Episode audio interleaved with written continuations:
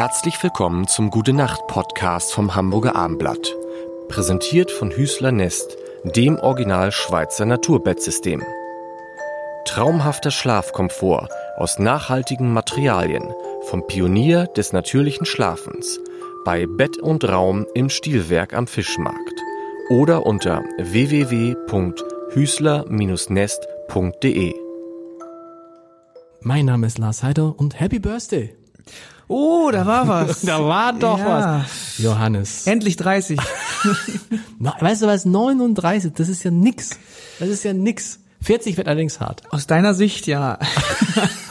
40 ist, ja, 40 ist aber, hat 39, aber das 40 steht einem schon so ein bisschen, steht dir bevor? 40, ähm, dann ja nächstes Jahr logischerweise. Ja.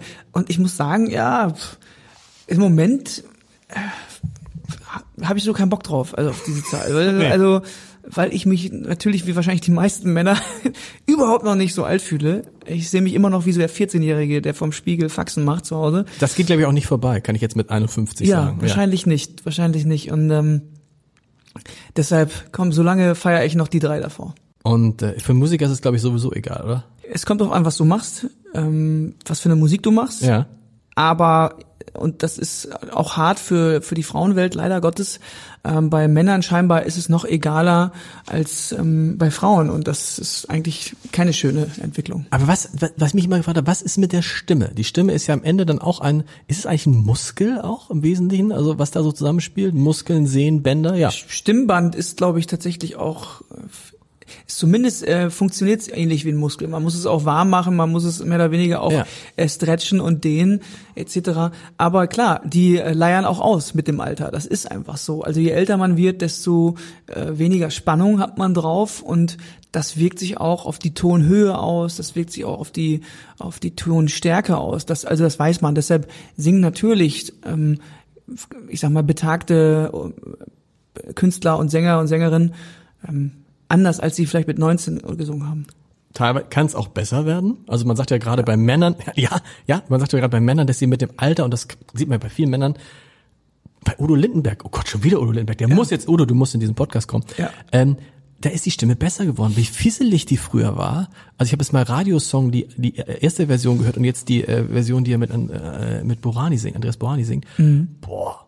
So. Es geht mir aber auch so. Also Ja. ehrlich gesagt, ähm, wenn ich meine ersten Aufnahmen oder die ersten Platten höre, denke ich auch, mein Gott, was ist das für eine für eine unschuldige Stimme ähm, und wirklich im Laufe der Zeit, im, ja, das brauchte dann auch 20 Jahre bis heute, sage ich mal, oder 25 sogar, ähm, mit den mit den ein oder anderen Eskapaden, äh, sehr vielen Zigaretten und auch durchaus Wie, rauchst du?